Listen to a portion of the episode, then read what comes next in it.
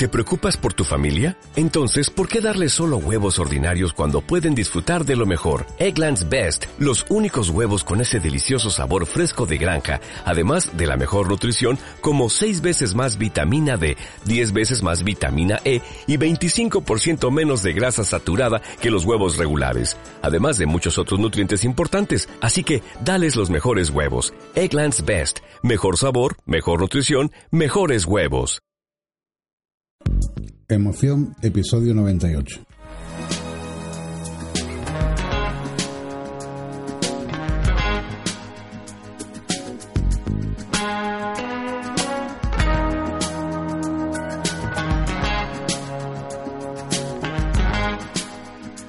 Muy buenos días a todas y a todos. Bienvenidos a Emoción, el podcast que critica, habla, dice, cuenta, recita o eh, relata historias para intentar afilar ese lápiz romo con el que acabamos cada día por la noche y muchas veces por la mañana ya no tenemos eh, la intención de eh, afilar. Bueno, pues aquí uno que intenta poner esa nota en vuestra vida, en la mía también, ¿por qué no? No voy a decir que no me beneficio de esto, y, hablo de diferentes temas según me apetezca. Hoy vamos a hablar de un tema, eh, como ya veis en el título, que muchas veces muchos de nosotros nos preguntamos cuando vemos escrito algún artículo en la prensa digital o incluso en la escrita. Y es que hay momentos en la vida en que al coger una publicación, sea del tipo que sea, hay apartados que es que te ponen los pelos de punta, sí o sí.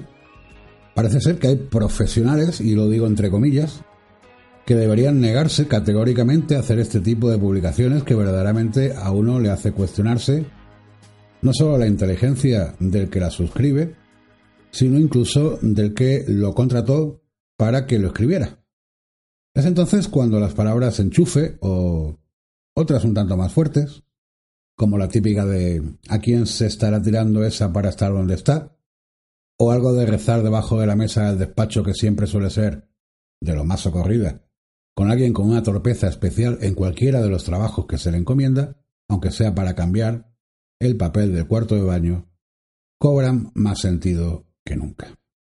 Artículos como cinco palabras que te dan rico, once palabras que no debes decir en una empresa, qué debes ponerte para volverle loco de deseo, guía de las cejas perfectas, cambio de armario, a ver, un poco de, por favor, un poquito de orden, por favor.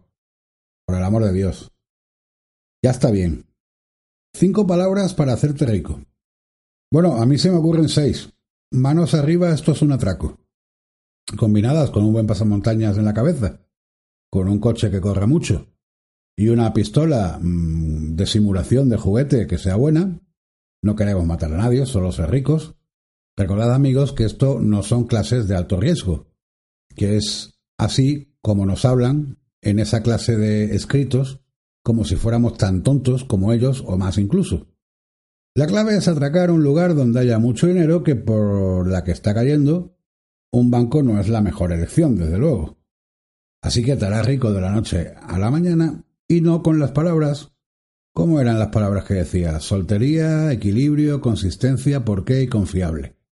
Con eso no se hace rico nadie. Nadie. ¿Mm?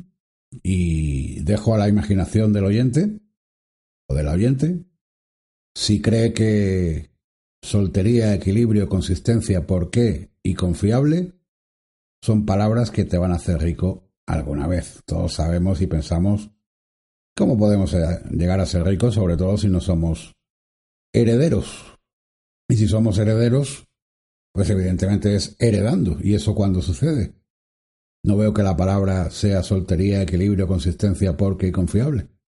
En cuanto al artículo ese de 11 palabras que no debes decir en una empresa, en una empresa con la que hay fuera montada, lo mejor que creen todos y hacen todos es pasar desapercibido.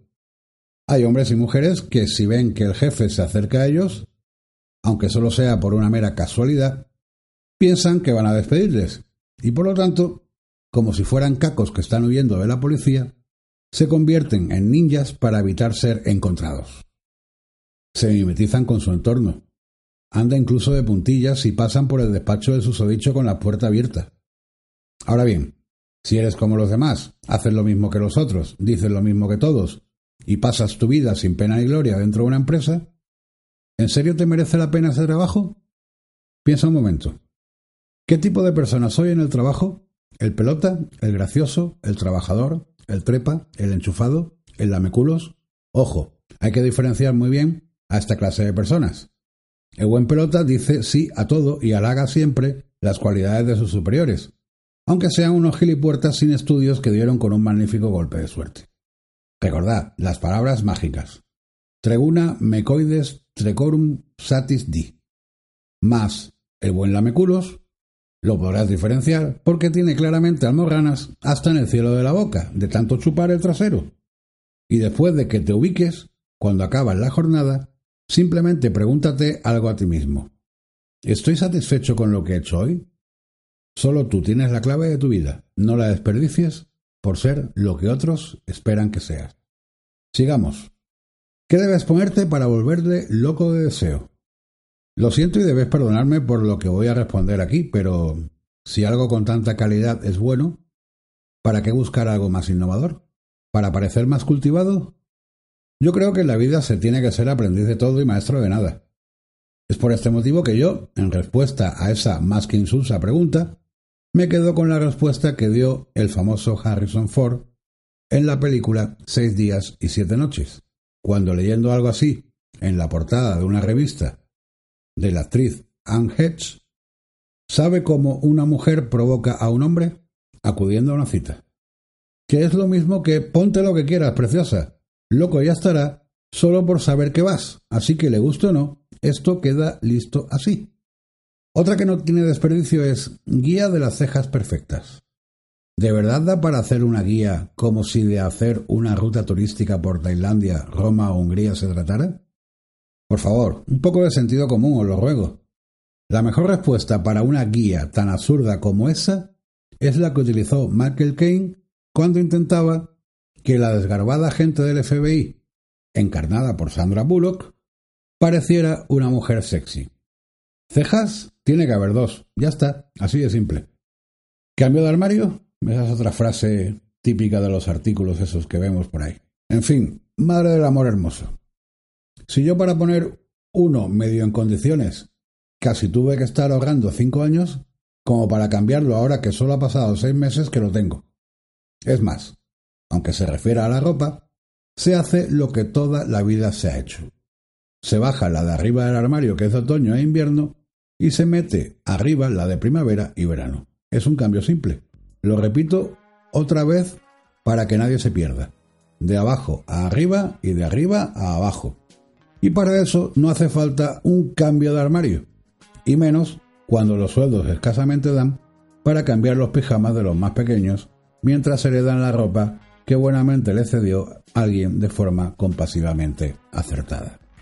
Si es que en cuestión de escribir cosas chorras, los jefes son los mejores aliados para poder reírte a placer de todos aquellos que dicen amén sin cuestionarse jamás por qué. Y eso que se supone que tiene una carrera. Moraleja, François de la Refourcau, un señor escritor francés de 1613-1680, dijo, Tres clases hay de ignorancia. No saber lo que debiera saberse, saber mal lo que se sabe y saber lo que no debiera saberse. Muchísimas gracias a todos por oírme y a todas. Gracias por las cinco estrellas en iTunes que me dais. Gracias por los me gusta en iBox. Y gracias por vuestras visitas y comentarios que me dejáis en luisbermejo.com. Muchísimas gracias y hasta mañana.